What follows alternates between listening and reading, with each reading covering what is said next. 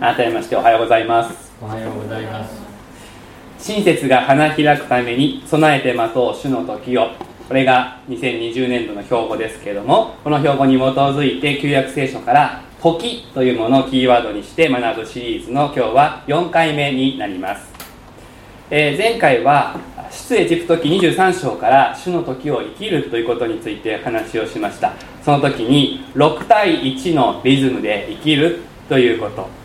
主イエス様の十字架と復活をスタートにして聖なる安息この世界が全部神様が願われる姿に回復していくその終わりに向けてこの世界は動いている。このことを私たちは7日7週間7ヶ月7年というサイクルの中で6働いて1休むこのリズムの中で表しながら生きていくんだっていうことを学んだわけです。そしてその時に第7の祭りのことについて年の終わりの収穫祭のことについてほとんど触れることができませんでした。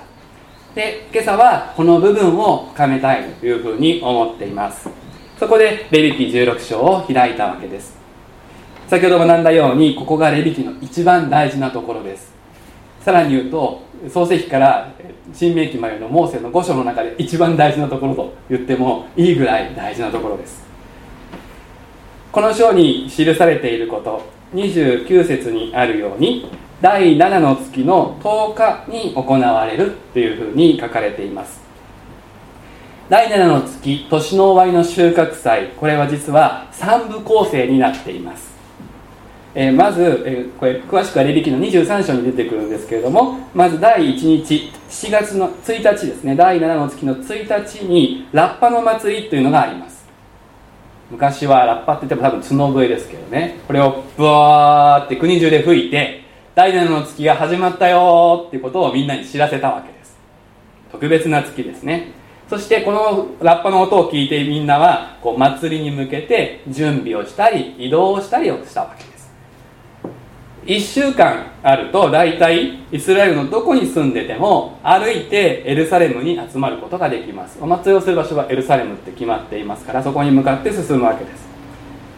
だから第1日7月の1日にラッパ聞いて身支度して出かけていくと、まあ、早い人はすぐ着いちゃいますけれども、遠い人でも8日目ぐらいにはエルサレム到着するわけ。そして10日を迎える。で10日に今から学ぶなだめの日というのがあります。ヘブル語ではヨームキップルっていうふうに言います。古い聖書の訳だとこれは贖いの日って言われていました。でもいろいろと研究をしていくとこれを贖いの日って訳すのはあんまり良くないっていことが分かったのでなだめの日っていう言い方に変わりましたから皆さんこっちに馴染んでいただきたいと思います。でこの日が終わるとまたちょっと休憩があって15日からですね、え、何があるかっていうとカリオの祭りっていうお祭りがあります。またこれはいつか話せる機会があったら話そうと思いますけどこれは8日間のお祭りです。でそうすると 15+8 だから23日にお祭りが終わるわけです。でそこからお家に帰ります。遠い人は1週間かかります。23+7 だから30日。そうすると7月が終わるわけですね。第7の月っていうのは1日から始まって家家に帰るところまで含めると丸々1ヶ月お祭りの月だということになります。そしてさっきから言ってますけど真ん中がいつも大事なのでこの3つの中で真ん中のなだめの日ヨムキップーがこれ一番大事な一番重要なお祭りになります。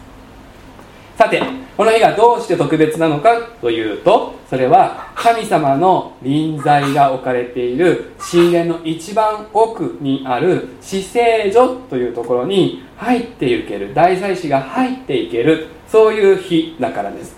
逆に言うとこの日以外は一番奥の部屋は立ち入り禁止ということです。この日以外にもし死聖所に入ったら人は即死んでしまう。実際にアロンの2人の息子はこの決まりを破って近づいたので死んでしまった。それが2節にある時をわきまえずに入るということですね。死聖所は出入り自由ではなかったわけです。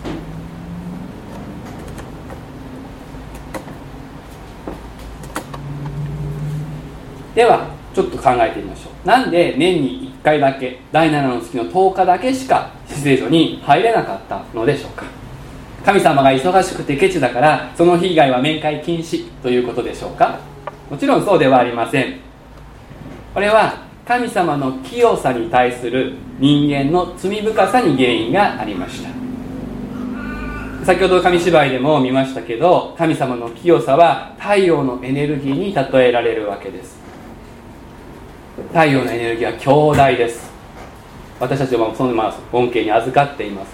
私たちは今この地上にいて太陽に近づくことはできませんからあまりその面では心配はいらないです。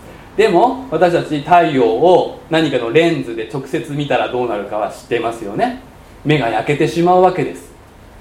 だから太陽は知らない人が、ね、全然何にも教えられなくてねちっちゃい子供が虫眼鏡持ってふってやった瞬間に大変なことになるからそれは割と小さい子に子供たちは教えられるんですね。太陽は直接見ちゃダメだよ。太陽は悪いものではありません。エネルギーが大きいのでそのおかげで私たちのこの星は温まるし命が育まれるわけです。でも太陽に対する近づき方を間違えれば死をもたらします。同じように神様の清さも悪いものではありません。むしろ良いものでありその良いものの純粋な強大な形ですから近づき方をわきまえなければやはり死んでしまう。神の清さは聖ではないもの清くないものを滅ぼし尽くす性質があります。逆に言うと聖であるものは問題がない。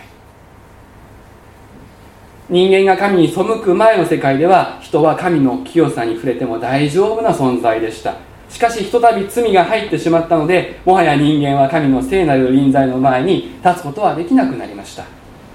けれども神様は私たちと顔と顔を合わせて交わりを持ちたい。私たちに聖なる命を与えたい。そう願われたのでどうにかして神の清さに近づく道を与えたい。そのように考えられた。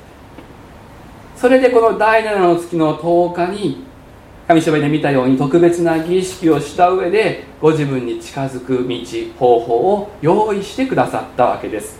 ですから年に一度しか入れないということではなくて私たちの罪が大きすぎて本来は一度も入れなかったはずなのに特別に道が開かれて年に一度入れるようになったということですそしてイスラエルの人にとってこの大祭司がここに入れることで大きな大きなプレゼントがありました。特別な恵みさっきも言いましたがこれをいただくことができるようになったんです。それは何か。一つの生贄で民全体が1年分の罪を許していただくことができるという恵みです。一つの生贄で民全体が1年分の罪を許してもらえるんです。死聖城というところになだめの蓋っていうのがありましてそこに生贄の血を持っていってこう7回振り第3子が振りまくっていう儀式をするんですけれどもこれがきちんと行われると神様は恵みのゆえになだめの力をあふれさせてください。そしてみんな許される。もちろんです。神の民は自分が罪を犯した自覚した時は自分から許しを求めて犠牲を捧げていたんです。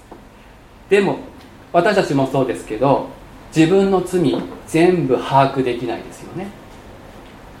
自分は今日は何もしなかったかなと思っても実は陰で泣いてる人がいる。その人実は泣かしてた。ということはあるかもしれない。人間同士でさえ気づかないうちにその人に迷惑をかけたりそのその人をこう傷つけてしまったりしそんなつもりはなかったのにと言いながらもやってしまうことだってある。私たちの心の中で起こることだったらなおさらですね。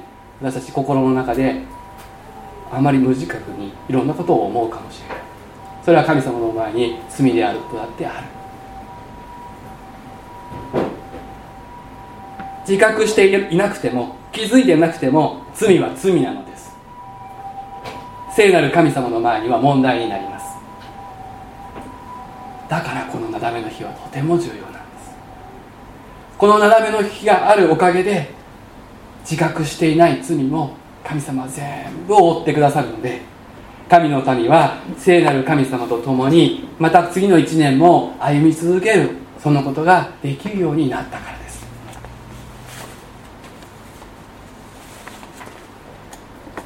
さてここまでお話をしてくると一つ大きな疑問が出てくると思います。それはこのなだめの日が私たちのキリスト教会で祝われているんだろうかということです。ユダヤ人は今日でもこの祭りを祝います、第7の月って言って7月って言ってないのは今の7月とは違うからです。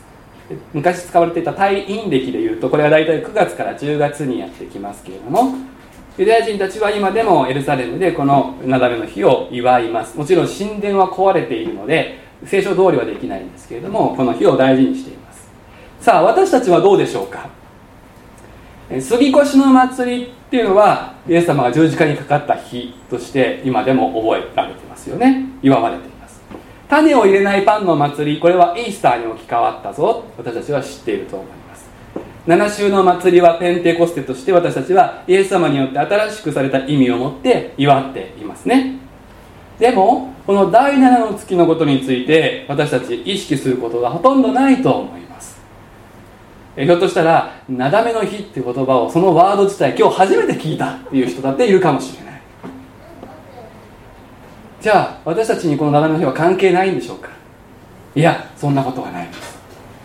このなだめの日私たちはすでに守っているし祝っているんです。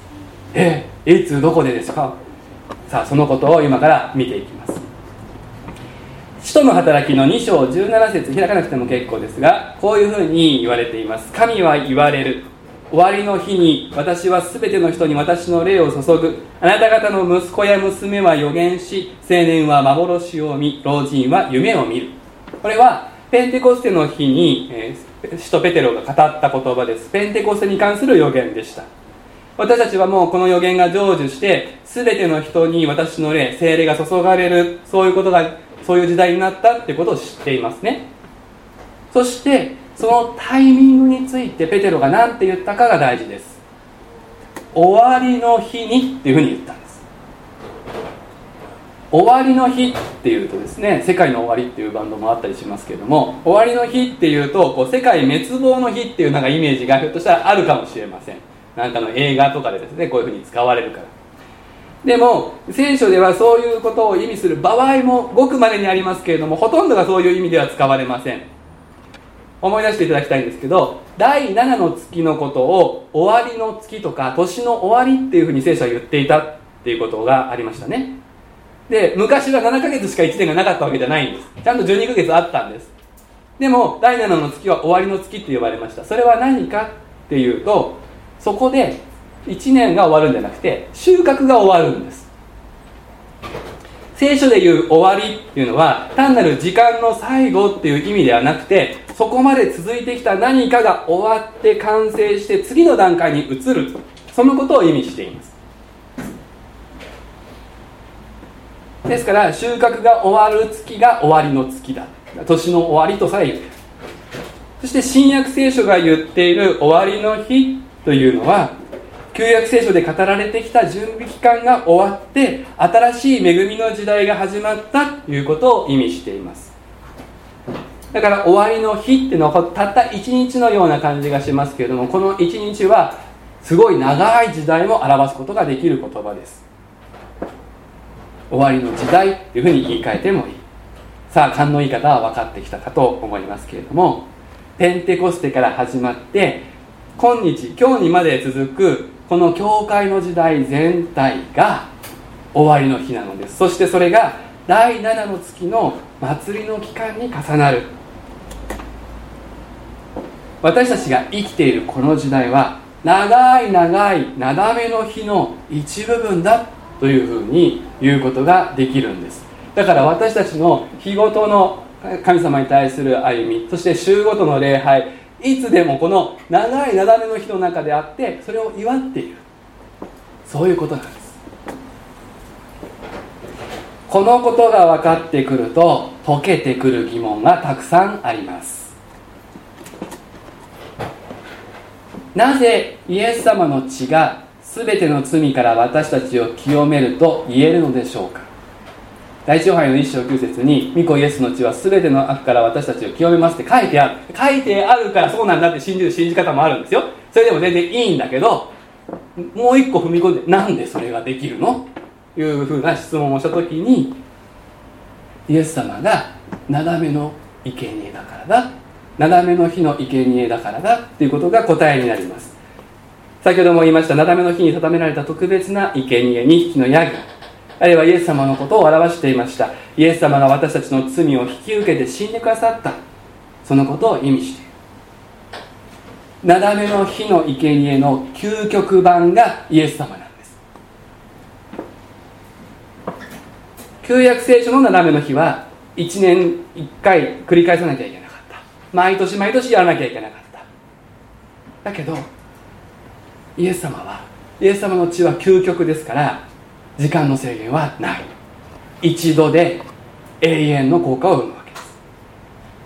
旧約聖書のなだめの日はイスラエル民族にしか効果がありませんでした。けれどもイエス様の究極の血は民族の制限がありません。民族の制限も時間の制限もないからたった一度の犠牲で永遠の効果を生むんです。前も後ろも。クリスチャンの皆さんね考えたことがないかなっていうふうに思うんです。私は考えたことあるしあの信仰に入ってからも考えたことがあるんですけどイエス様が私のために死んでくださったっていうふうに言っても地上でイエス様生きてらしたのはずっと昔なのでどうしてそういう昔のことが私に関係するんだろう。昔のイエス様の十字架の死が今の私に力発揮するんだろう。そういうふうに疑問に思ってた人がいるかもしれません。あるいは身代わりというふうにも言われるけれども普通身代わりは1対1あなたが困ってる。私がじゃあ変わってあげよう1対1で変わるのが身代わりなんだからイエス様が誰かの身代わりになったらもう私の身代わりにはなれないんじゃないか。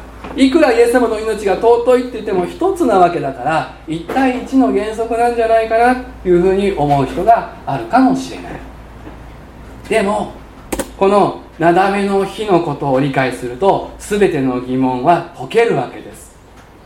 1年に一度一つの生贄で民全体の1年分の罪をなだめて許すことができた。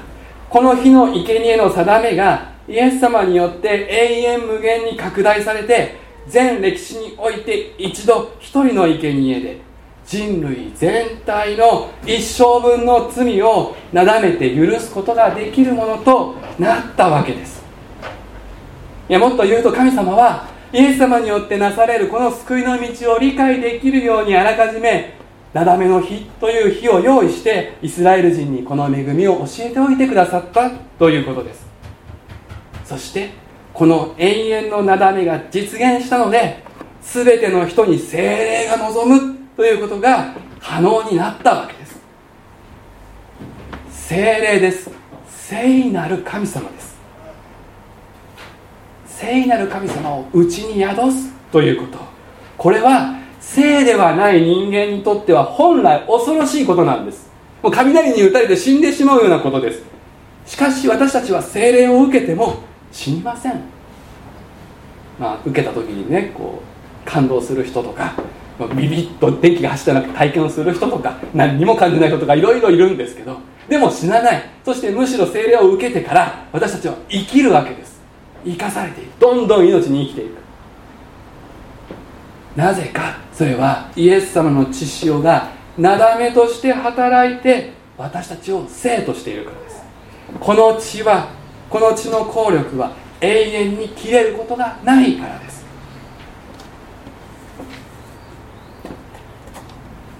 さらにこの旧約聖書の定めの中ではなだめの日に大祭司が死聖所に2回出入りするということになっていました。今日読みませんでしたけれどもこの3節から28節の間で詳しく大祭司が何をするかが書かれているわけです。あれをしてこれをして入っていって元出てきてあれをしてこれをしてあります。1回目入る時は何のために入るかっていうと自分の罪のために死聖所に入るんです。大祭司も罪を持っていますから自分の罪のために死聖所に入ってなだめをして出てきます。きっとこれはすごい怖かったと思います。一度死んでる人見てますからね。この血が神様が言った通りにやってこの血を持っていけば大丈夫そして今日は大丈夫な日聖書に書いてあることを受けてその通りだから大丈夫だ。でもちょっとこわごわで入ってたと思う。やって帰ってきた生きてられた。ほっとして。そして次にもう一回民全体のために今度は血を持って入るわけです。二度目が民全体のためです。そしてなだめをして出てくる。ですからこの儀式を外でこう見守る人たちは今大差し1回目入ったぞ出てきたぞこれじゃ終わらないわけです。もう1回行って出てくるのを見るまでは自分たちの罪のなだめが終わったっていうことを確認することはできないしそこで喜ぶことはできなかったということですね。でもイエス様の場合は自分の罪のためになだめをする必要がありません。ですからことは1回で済むんですね。一度の出入りでなだめは済むわけです。思い出してください。イエス様はよみがえられてから40日後に天に昇られました。昇天言いますね。天に昇ってどこに行ったか。天の聖女に入られたのです。それは神殿や幕屋の一番奥の死聖女の本体ですね。神様の臨在の真ん前です。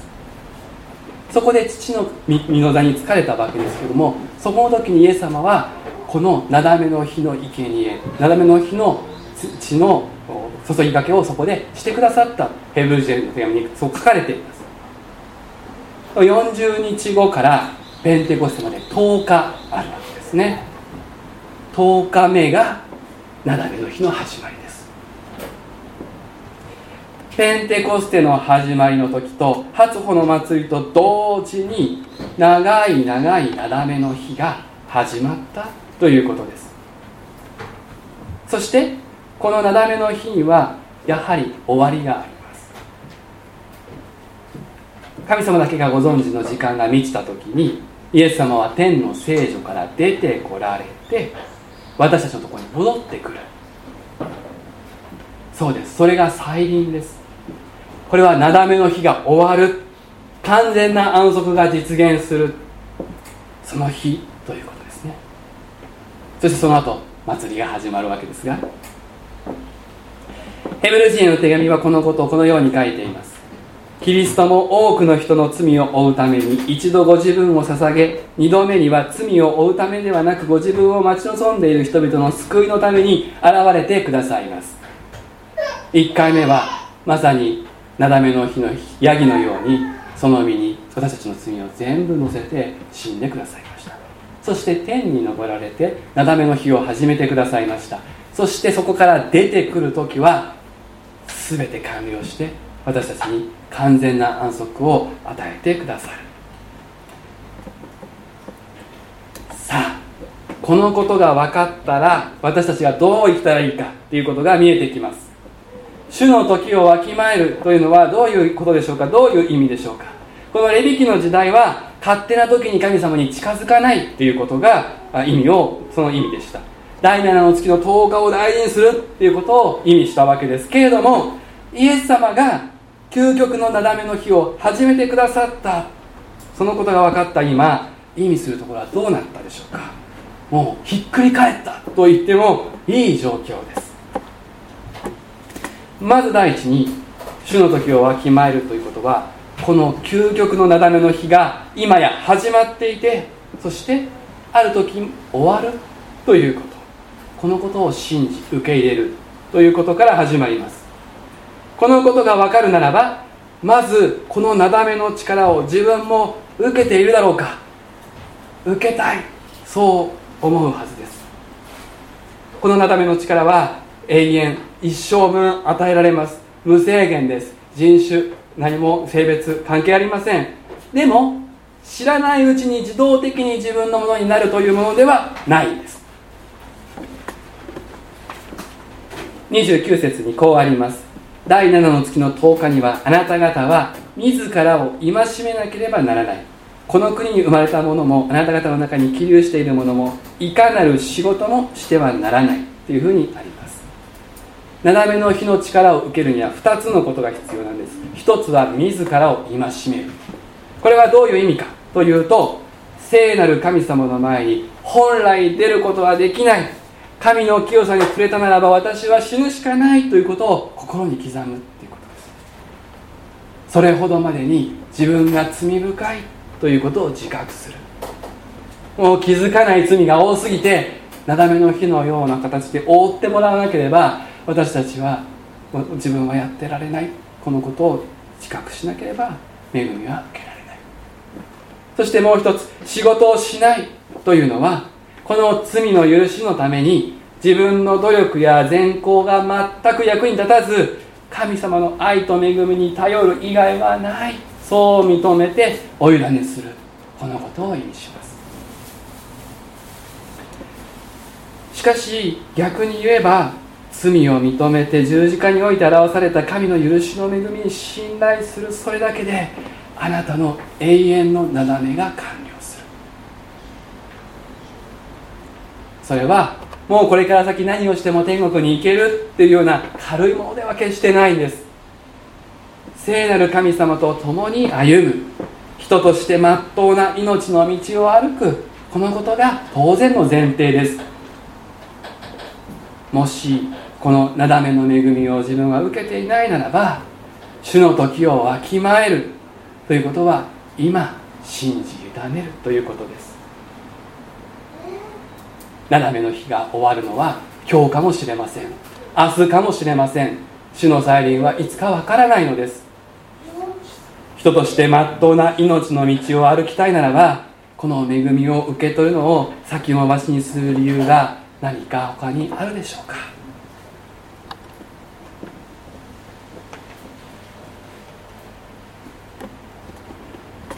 第2番目に主の時をわきまえるならば神様の恵みの御座神様のご臨在の真ん前真正面に私たちは入っていけるということです。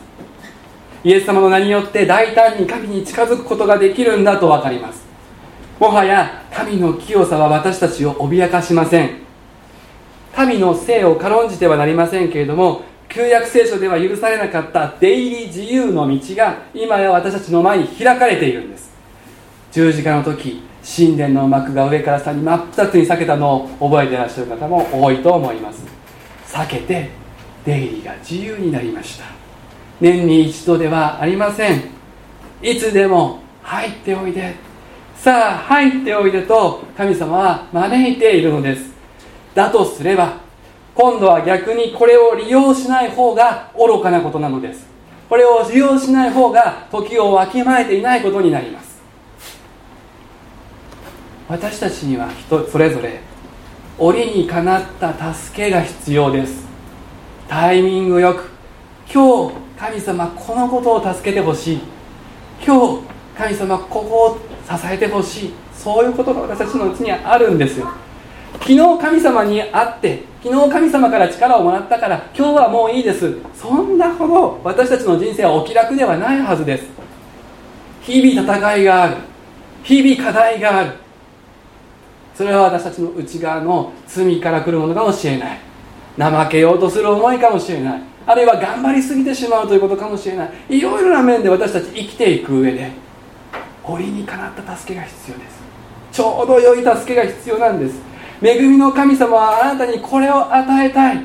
だから御そばで私のそばでこれを受けるように。受け取りに来るようにと招いている。そしてこの折にかなった助けを与えるためにあなたの永遠のなだめが完了しいつでも自由に私の前に来ていい。そのように道を開いて招いてくださっているのです。主の時をわきまえましょう。今がどんな時なのかを悟りましょう。永遠の究極のなだめの日が始まり私たちはその内側に生かされています。誰でも自分の罪を認めてイエス様の血に信頼するならばこの力を自分のものとすることができる。そしてこの血の力をいただいた者は大胆に神の御前に神の御座の前に出ていく。折にかなった助けを受けることができます。この恵みを決して無駄にしないように。この恵みを軽んじることがありませんようにお祈りをいたしましょう。愛の神様そして聖なる神様あなたの大いなる皆をあがめます。私たちの罪ゆえにあなたのそば近くに歩むことは本当に危険なことになってしまいましたけれどもイエス様の永遠のなだめの力によって私たちに安全が与えられむしろ大胆にあなたの御前に近づくことができるものと変えられていることを今日改めて知り信じることができありがとうございます。